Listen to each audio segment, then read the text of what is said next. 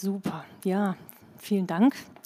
Ja, wie Frank schon gesagt hat, wir haben vor zwei Wochen haben wir unser Foyer eröffnet und ähm, viele Freunde und Gäste kamen danach auf uns zu und haben gesagt, boah, bei euch ist so eine schöne Atmosphäre, das ist so eine Freiheit und äh, das ist eigentlich wie eine Familie bei euch und ähm, das sollte Gemeinde eigentlich auch wirklich sein, ein Ort von Familie. Und ich möchte dich einladen, wo du hier bist und du bist ähm, Student oder Schüler, was auch immer. Wir haben jeden Nachmittag haben wir das Foyer geöffnet von 13 bis 18 Uhr, äh, von 15 bis 18 Uhr. Und dann kannst du kommen und du kannst dich dorthin setzen, du kannst studieren, du kannst lernen. Oder wenn du sagst, ich möchte gerne einen Kaffee trinken, ich komme da einfach mal hin, sei ganz herzlich eingeladen. Also das Foyer ist offen, das ist ein Ort der Gemeinschaft. Dieses ganze Haus soll ein Ort der Gemeinschaft sein, so wie eigentlich ein Zuhause ein Ort von Gemeinschaft sein soll. So, wir haben in den oberen Seminarräumen haben wir schon unsere ersten Kurse gehabt. Also wir sind dabei, das kräftig einzunehmen und deswegen nochmal eine ganz herzliche Einladung an dich. Ja, ich möchte dir ähm, ein bisschen von mir erzählen und auch äh, von meinem Mann, um dann äh, in die Predigt zu münden. Ähm, so, ich bin die Tochter von einem Pastor und ähm, das heißt, du wächst also mit den ganzen Geschichten von der Bibel auf. Du kennst das, du kennst die Abläufe in einem Gottesdienst und ähm, ich weiß noch, ich war sehr jung, als meine Eltern mich mitgenommen haben in eine Evangelisation. Und wie das so als Kind ist, ähm, du freust dich mal endlich irgendwo mit dabei zu sein, aber es ist unglaublich langweilig. Also gehst du aufs Klo, obwohl du gar nicht musst und du läufst rein und raus, was ein Kind halt so macht. Und so war es also auch bei mir. Und ähm, als ich wieder in die Halle zurückkam, ähm, stand der, der Schlagzeuger der Band auf der Bühne und hat sein Zeugnis ge gegeben und hat erzählt, wie er sich bekehrt hat. Ich kann dir von all dem, kann ich dir nichts wiedergeben, bis auf einen Satz. So, ich komme da rein und er stand auf der Bühne und er sagt, ich hatte Angst, nachts einzuschlafen, weil ich dachte, ich wache am nächsten Morgen in der Hölle auf. Und das, das hat mich so getroffen, und für mich war es so, als Tochter von einem Pastor, habe ich immer, also ich war fest davon überzeugt, allein der Beruf meines Vaters bringt mich in den Himmel. Dann war ich auch noch ein ganz nettes Mädel und habe ich gedacht, das bringt mich auch noch in den Himmel. Und das waren so die zwei Kombinationen, wo ich dachte, mein Vater ist Pastor, ich bin eigentlich ein ganz nettes Mädel, also ich komme in den Himmel. Und dieser Mann spricht das aus und sagt, ich hatte Angst, nachts einzuschlafen, weil ich dachte, ich wache am nächsten Morgen in der Hölle auf und mir war der ganze Boden unter den Füßen weggerissen, meine ganze Sicherheit, alles, von dem ich gedacht habe, ich hätte mein Schäfchen im sicheren, im trockenen. Und dann folgten einige Nächte, in denen ich damit kämpfte, nicht einzuschlafen, weil genau das der Fall war. Ich hatte Angst, dass ich eben in der Hölle aufwache. Und ich habe mich viel irgendwie angefangen, äh, auch im jungen Alter, damit zu beschäftigen und habe gedacht, wo komme ich denn hin? Und ich hätte es nicht sagen können. Ich wusste nicht, wo ich hinkomme, wenn ich sterbe. Tochter eines Pastors. Und dann nach einigen Tagen bin ich zu meinem Vater und er saß im Büro und arbeitete und ich bin rein zu ihm und ich habe gesagt, Papa, ich möchte mein Leben Jesus geben. Und so schneller als ich gucken konnte, stand er auf von seinem Bürostuhl und zack, schob den in die Mitte und dann knieten wir uns beide an diesem Bürostuhl und ich sprach ein Übergabegebet und habe also Jesus mein Leben gegeben. Und was in dem Moment passierte, es kam so ein, ein Strom von oben auf mich. Zum einen eine Freude, aber zum einen ein Wissen, dass ich gerettet bin. Auf einmal wusste ich, ich bin gerettet. Nicht, weil mein Vater Pastor ist, und nicht, weil ich Sonntag für Sonntag in der Kirche bin und nicht, weil ich ein nettes, braves, dachte ich zumindest Mädel bin. Alles, alles das nicht. Sondern ich wusste in meinem Geist, ich wusste in meinem Herzen, ich bin gerettet. Und ich wusste, wenn ich jetzt rausrenne auf die Straße und ein Auto erfasst mich und ich bin tot, dann wusste ich, ich bin bei Jesus. Ja, kam eine Freude auf mich. Ich weiß noch, ich bin durch die ganze Wohnung gerannt. Ich habe mich jetzt bekehrt. Ich bin, ich bin, ich glaube jetzt an Jesus und und es war sehr, sehr stark für mich. So, und ich habe dann mein Leben mit Jesus weitergelebt und habe auch viele wirklich tolle Sachen erlebt, ja, wirklich auch mit Jesus gewachsen und all diese Dinge. Und dennoch kam ich an einen Punkt, ähm, wo ich gedacht habe, also ich weiß auch nicht, ähm, aber es muss doch irgendwie noch mehr geben. Und in der Zeit ähm, habe ich das Buch von Benny Hinn in die Hand bekommen, Guten Morgen, Heiliger Geist. Und es ist ein Mann, der einfach beschreibt, wie er den Heiligen Geist kennenlernt und wie der Heilige Geist sein Leben völlig auf den Kopf gestellt hat. Und ich lese dieses Buch und mir schossen beim Lesen ständig die Tränen runter, weil ich habe da was gelesen, von dem ich wusste, ich habe das gar nicht. Ich habe das irgendwie nicht. Und ich bin damals zu meinem Jugendleiter, den ich echt total geschätzt habe und ähm, bin zu ihm hin und ich habe gesagt, du, ich lese gerade das Buch und was da steht, das ist der absolute Hammer. Es muss doch mehr geben als das, was wir kennen. Und er schaut mich an und er sagt da, äh, nee, es gibt nicht mehr. Oh. Und so mein, meine ganze Hoffnung, meine ganze, mein, ganzes, mein ganzer Hunger war wie, wie erstickt, weil was er mir so gesagt hat, das, das hat für mich schon auch Gewicht gehabt. Das war jetzt nicht so, ach ja, komm, red du mal weiter. Und ich bin nach Hause und ich war schon auch wirklich frustriert und ähm, ich hatte die ganze Zeit, der Herr hat mir ein Bild gegeben und ich habe ähm, mich vor einer Mauer stehen sehen und die war sehr, sehr hoch und es waren lauter Backsteine und ich konnte nach links schauen, die hatte kein Ende und rechts genauso. Und es gab aber auch keine Tür, die ich hätte irgendwie öffnen können, das gab es einfach nicht. Und vor dieser Mauer stand ich und vor diesem Frust stand ich auch und dann habe ich halt gedacht, ja gut, dann, dann wird es wohl so sein. Und ähm, so, um eine lange Geschichte kurz zu machen, der Herr hat mich dann hier an diesen Ort gebracht und in diese Gemeinde. Und etwas geschah, mit dem ich nicht gerechnet habe, sondern das war ein Ort, an dem der Heilige Geist und ist ein Ort, an dem der Heilige Geist immer willkommen ist. Das, was er macht, ja. Und ich, ich weiß noch, in einem meiner ersten Gottesdienste, ich stand da und der Heilige Geist kommt auf einmal auf mich und so, wuff, mich hat es umgeblasen, ich lag auf dem Boden und ich, ich habe einfach seine Gegenwart genossen und auf einmal sehe ich dieses Bild wieder. Und ich stehe aber nicht mehr vor der Mauer, sondern ich bin in diesem Land, was hinter der Mauer war, ein weites, weites, schönes, grünes Land. Und auf einmal habe ich mich da wieder gefunden und ich habe gedacht, aha, das war's, das hat mir gefehlt. So, ähm, ich habe dann angefangen für meinen Mann zu beten auch schon ein bisschen eine Zeit davor und eins war mir sehr, sehr klar. Ich wollte, ich habe immer gesagt, Herr, der darf nicht aus dem christlichen Background kommen. Nur das nicht. Der soll sich bekehren, aber richtig knackig aus der Welt raus. Und der Herr ist da auch ziemlich drauf eingegangen.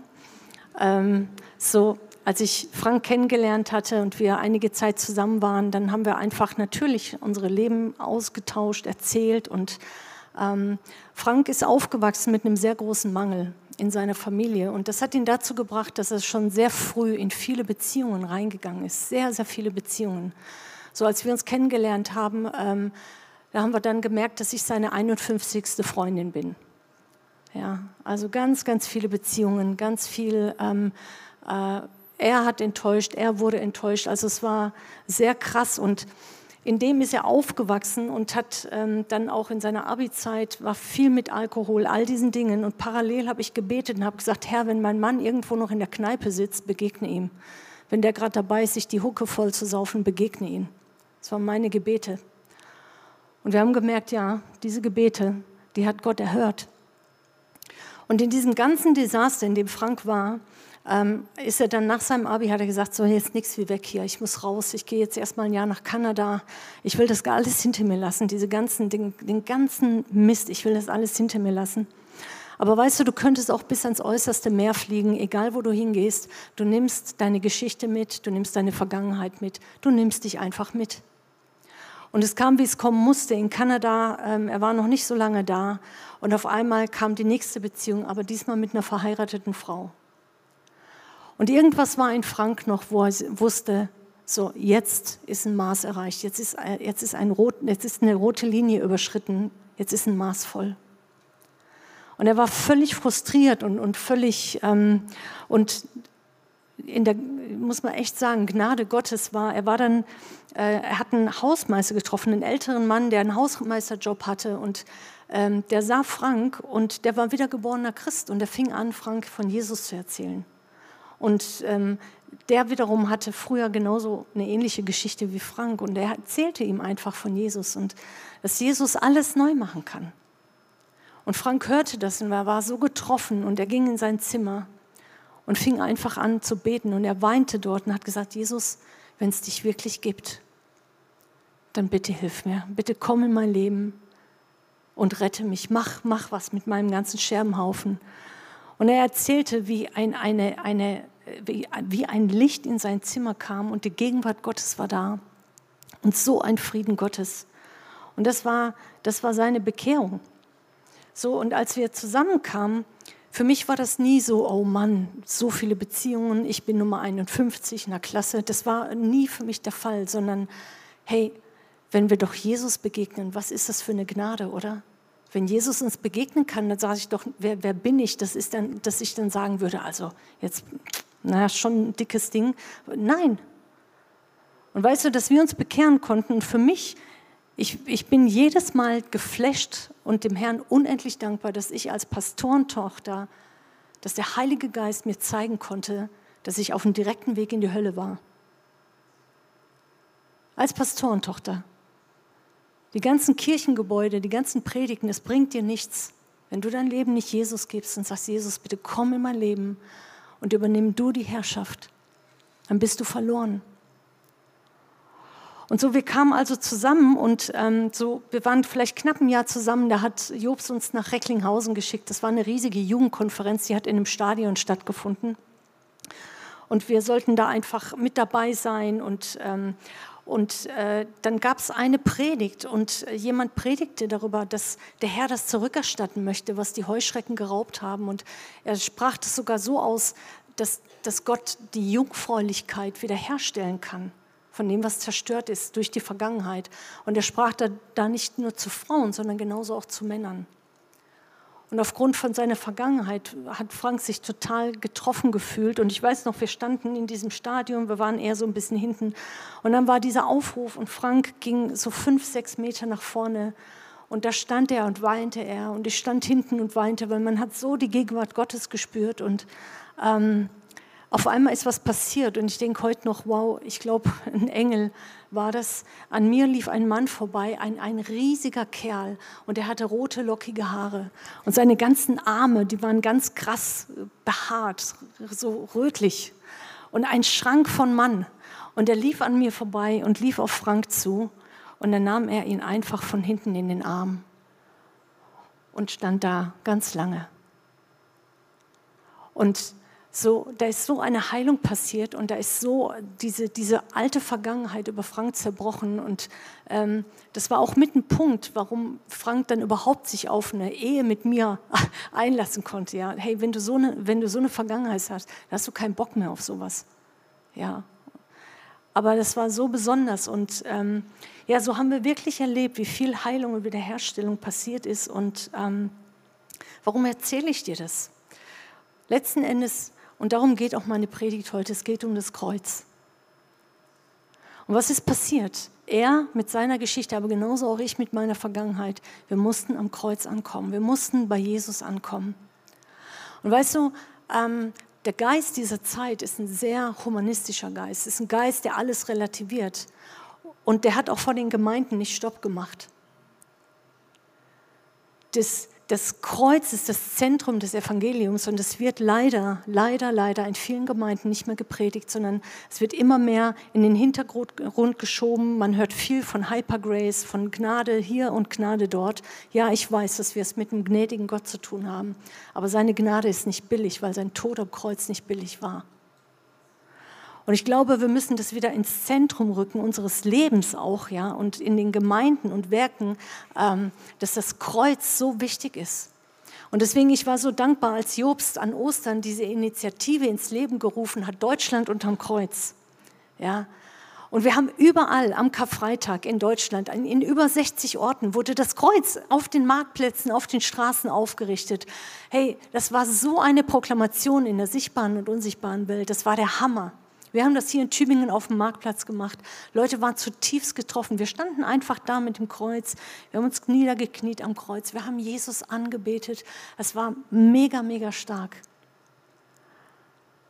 Und deswegen, das Kreuz ist eine Realität, genauso wie Himmel und Hölle eine Realität ist. Und ich kann in Ewigkeit, das entscheide ich hier auf Erden.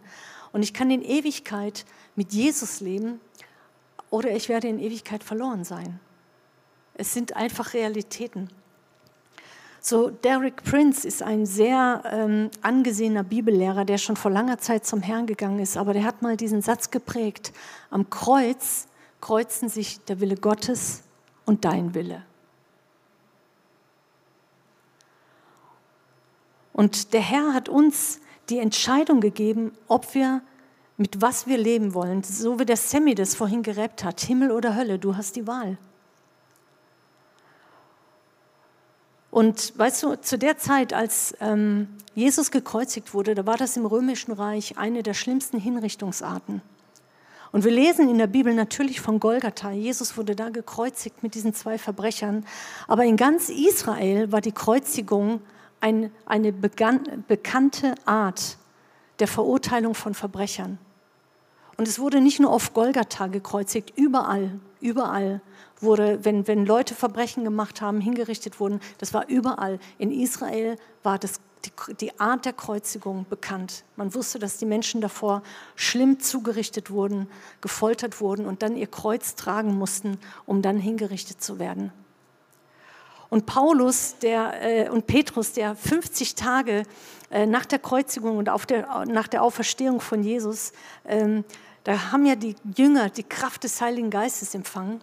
Und, äh, und Petrus hängt sich richtig weit aus dem Fenster und geht auf die Straße, ja, erfüllt vom Heiligen Geist in Apostelgeschichte 2, 22. Die ganze Apostelgeschichte ist voll davon.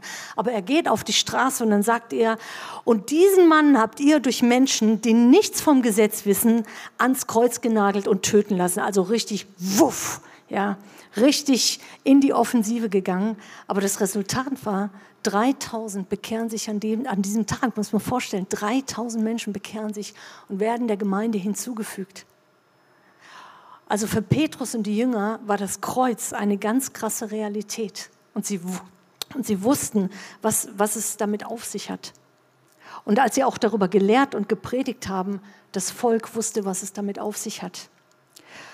In Amerika gibt es leider immer noch in einigen Bundesstaaten die Todesstrafe. Und wenn der Gefangene aus seiner Zelle rausgeholt wird und dann diesen Gang und diesen Korridor entlanglaufen muss, um in die Todeszelle zu kommen, da wird er mit folgenden Namen gerufen.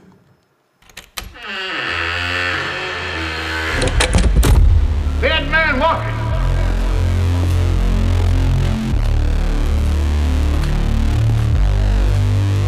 Dead man walking.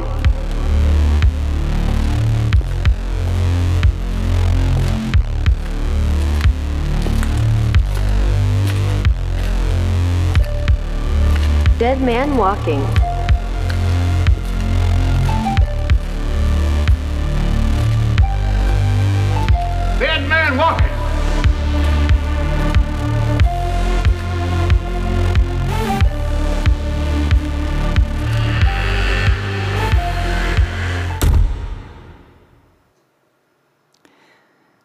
Man walking. Wenn dieser Mann die Zelle verlässt, dann ist da keine Identität mehr. Der wird nicht beim Namen gerufen. Dead Man Walking. Und wenn dieser Mann auf dem Weg ist in die Todeszelle, wo er entweder die Giftspritze bekommt oder den elektrischen Stuhl, dann weiß er, dass er nie wieder zurückkehren kann zu seinem alten Leben. Das ist vorbei. Er wird nie wieder zurückkehren zu seinen alten Freunden. Er wird nie wieder zurückkehren zu Drogen. Er wird nie wieder zurückkehren zu den Dingen, die er in der Vergangenheit gemacht hat, weil es hat ein Ende. Dead Man Walking. Und es ist doch interessant, dass Jesus in, in Lukas 14, Vers 27 sagt, und wer nicht sein Kreuz trägt und mir nachfolgt, der kann nicht mein Jünger sein. Oder in Matthäus 16, Vers 24, da sprach Jesus zu seinen Jüngern, will mir jemand nachfolgen, der verleugne sich selber und nehme sein Kreuz auf sich. Jesus hat dieses krasse Beispiel genommen, weil er wusste, wenn ich dieses Kreuz auf mich nehme, dann verlasse ich ein altes Leben. Ich kehre nicht mehr dahin zurück. Es geht einfach nicht, weil ich am Kreuz sterbe. Und wir machen oft aus dem Kreuz und mit unserem Lebensstil was sehr Billiges daraus. Wir lieben Jesus, wir wollen ihm nachfolgen, wir wollen in Jüngerschaft leben. Das ist, das ist wirklich unsere Absicht. Aber doch erlauben wir uns ganz, ganz oft in so einer Grauzone zu leben und uns zu sagen, ach komm, das einmal jetzt auf der Pornoseite, das, ja, oder der Film, das, ich weiß, das tut mir nicht gut, aber ach, das ist doch, oder Alkohol. Du guckst tiefer ins Glas, als du weißt, dass es dir eigentlich gut tut. All diese Dinge, Bücher, ja, verschiedene Sachen. Man gönnt sich das einfach mal, man erlaubt sich das. Ja, wir sind in dieser Zeit, wo man ständig, hey, gönn dir doch dies, gönn dir das, hey, guck nach dir selber, schau nach dir. Und was wir damit machen, ist, dass wir das Kreuz auf ein Level bringen, von dem wir uns dann sagen, na ja, und dann kann man ja auch noch mal dann beten oder dann sagen, ja, es tut mir leid. Aber hey, sind wir wirklich bereit, unser Kreuz auf uns zu nehmen und anzufangen, unser Leben zu ändern, weil wir haben es mit einem heiligen Gott zu tun. In Hebräer 12, Vers 4 steht, denn ihr habt noch nicht bis aufs Blut widerstanden in den Kämpfen wider der Sünde. Und was wir dadurch machen, ist, dass wir ähm, etwas wirklich runterholen auf eine Ebene, die Gott nicht wert ist. Und in Philippa 2, Vers 12, das schreibt Paulus, als er bei den Philippern in der Gemeinde war, und ich lese es mal aus der Schlachterübersetzung vor. Darum, meine Geliebten, wie ihr alle Zeit gehorsam gewesen seid, nicht allein in meiner Gegenwart, wenn ich da war, sondern jetzt noch viel mehr in meiner Abwesenheit, bewirkt eure Rettung mit Furcht und Zittern es gibt auch Übersetzungen, wo es heißt, bewirkt eure Heiligung mit Furcht und Zittern. Und weißt du, im Neuen Testament wird dieses Furcht und Zittern mit einer Haltung der Gottesfurcht beschrieben. Gott ist ein heiliger Gott und ähm, er möchte, dass wir in dieser Art vor ihm leben. Und natürlich hilft er uns, da sind, da sind Herausforderungen, dann, dann, dann falle ich mal. Aber wenn ich sage, Jesus, das ist mir so wichtig, ich will dir nachfolgen, ich will dieses Kreuz auf mich nehmen, dann fängt sich an, unser Leben zu verändern. Ich kenne das noch von mir früher. Ja. Ich habe meine Schuld und Sünde so, also ich sag mal so Pi mal Daumen, alle sechs bis acht Wochen habe ich dasselbe bekannt, wie in einer Acht. Du kommst aus der Schleife gar nicht raus. Ja. Wieder dasselbe und wieder dasselbe.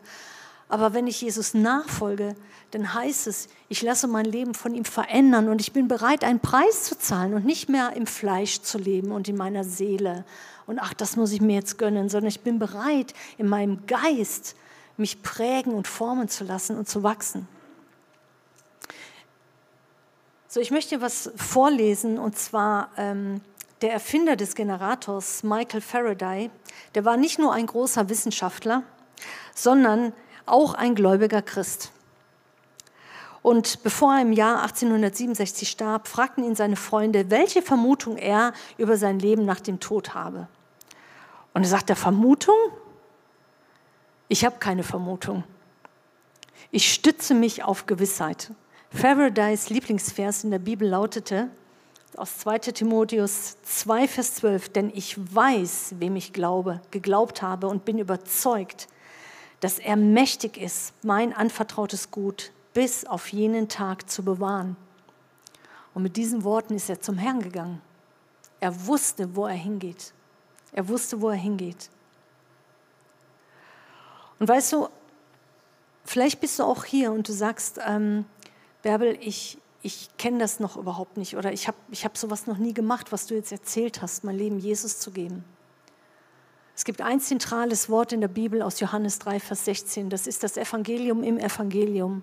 Denn also hat Gott die Welt geliebt, dass er seinen einzigen Sohn gab, seinen einzigen Sohn, den er so sehr geliebt hat. Den hat er für dich und für mich gegeben. Auf dass alle, die an ihn glauben, nicht verloren gehen, sondern ewiges Leben haben. Ich möchte in Ewigkeit mit Jesus leben und das werde ich auch. Und ich wünsche dir das so sehr. So vielleicht kann schon mal die Band nach oben kommen. Aber ich möchte, ich möchte dir einfach zwei Dinge sagen heute Nachmittag und dich auch so ähm, rufen zu Jesus.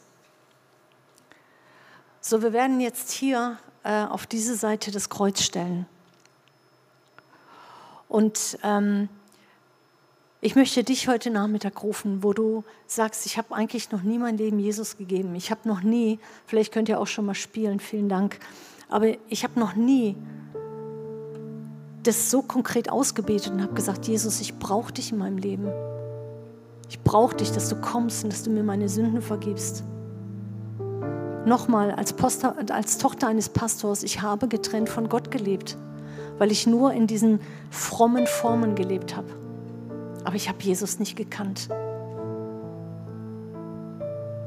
Vielleicht kennst du viele christliche Veranstaltungen, aber du hast nur von Hören und Sagen von ihm vernommen, aber deine Augen haben ihn noch nicht gesehen. Dann rufe ich dich heute zum Kreuz. Ich rufe dich, dass du dein Leben Jesus geben kannst. Vielleicht bist du auch hier und du sagst, ich habe vor langer Zeit einen Cut gemacht. Ich bin weggegangen von Jesus, das war mir egal dann rufe ich dich genauso ans Kreuz. Das ist der Ort der Gnade. Das ist der Ort, wo Jesus sein Leben gegeben hat. Weißt du, wir hatten mal eine Veranstaltung und da waren Drogenabhängige dabei und wir haben genauso wie heute in diesem Gottesdienst haben wir Menschen zu Jesus gerufen und haben gesagt, hey komm, gib dein Leben Jesus. Und ein drogenabhängiger junger Mann torkelte nach vorne, immer noch völlig auf, auf Dröhnung. Und er steht dann so vorne am Altar und seine Kumpels hinten lachen. So, was machst du denn da? Und schwankend, voller Drogen, dreht er sich um und sagt, was haben wir denn zu verlieren? Und er gibt sein Leben Jesus. Zwei Tage später war er tot.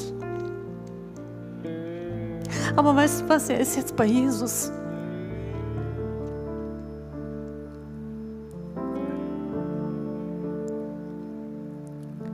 Und ich möchte dich genauso auch rufen, wo du hier bist. Und wir werden hier an dieser Seite die Sündentonne hinstellen. Und wir werden Zettel und Stifte hier haben und wo du merkst, du hast das Kreuz wie runtergespielt. Du bist damit sehr billig umgegangen. Dann kannst du hier nach vorne kommen und du kannst Sachen aufschreiben. Vielleicht hast du während meiner Predigt gemerkt, da sind Dinge, die du zu Hause hast, die Gott nicht gefallen. Vielleicht hast du Filme zu Hause, die Gott nicht gefallen. Du hast Zeitschriften zu Hause. Das kann bis zu hin zu Kleidungsstücken gehen. Ich habe meinen ganzen Kleiderschrank durchforstet. Da waren so viele Sachen drin, die Gott nicht gefallen haben. Vielleicht hast du okkulte Gegenstände, wo du merkst, die hast du dir aus irgendeinem Urlaub mitgebracht. Aber es, es, es steht Gott entgegen. Und wenn du sagst, hey, ich möchte, ich schreibe diese Sachen hier drauf und ich schmeiß den Zettel dann da rein. Und nächsten Sonntag, wenn du wiederkommst, dann bring die Sachen mit und schmeiß die in die Sündentonne. Trenn dich von dem, was dich von Gott trennt. Und wo du merkst, hey, ich bin wirklich mit dem Kreuz sehr so, ja, jetzt schauen wir mal umgegangen, dann komm hierher komm hierher und bekenne deine Schuld und Sünde. Und während Annie jetzt das Lied Mercy Seat singt, rufe ich dich. Ich rufe dich, dass du hierher kommst, wo du sagst, ich will mein Leben Jesus geben. Oder ich will mich neu bekehren, dann komm hier zum Kreuz. Und da drüben, komm dahin, wo du merkst, wow, da ist Schuld und Sünde. Und ich habe das Kreuz auf ein Level runtergeholt, was einfach, was nicht geht. Und ich rufe dich. Ich rufe dich, während Anne dieses Lied Mercy Seat singt.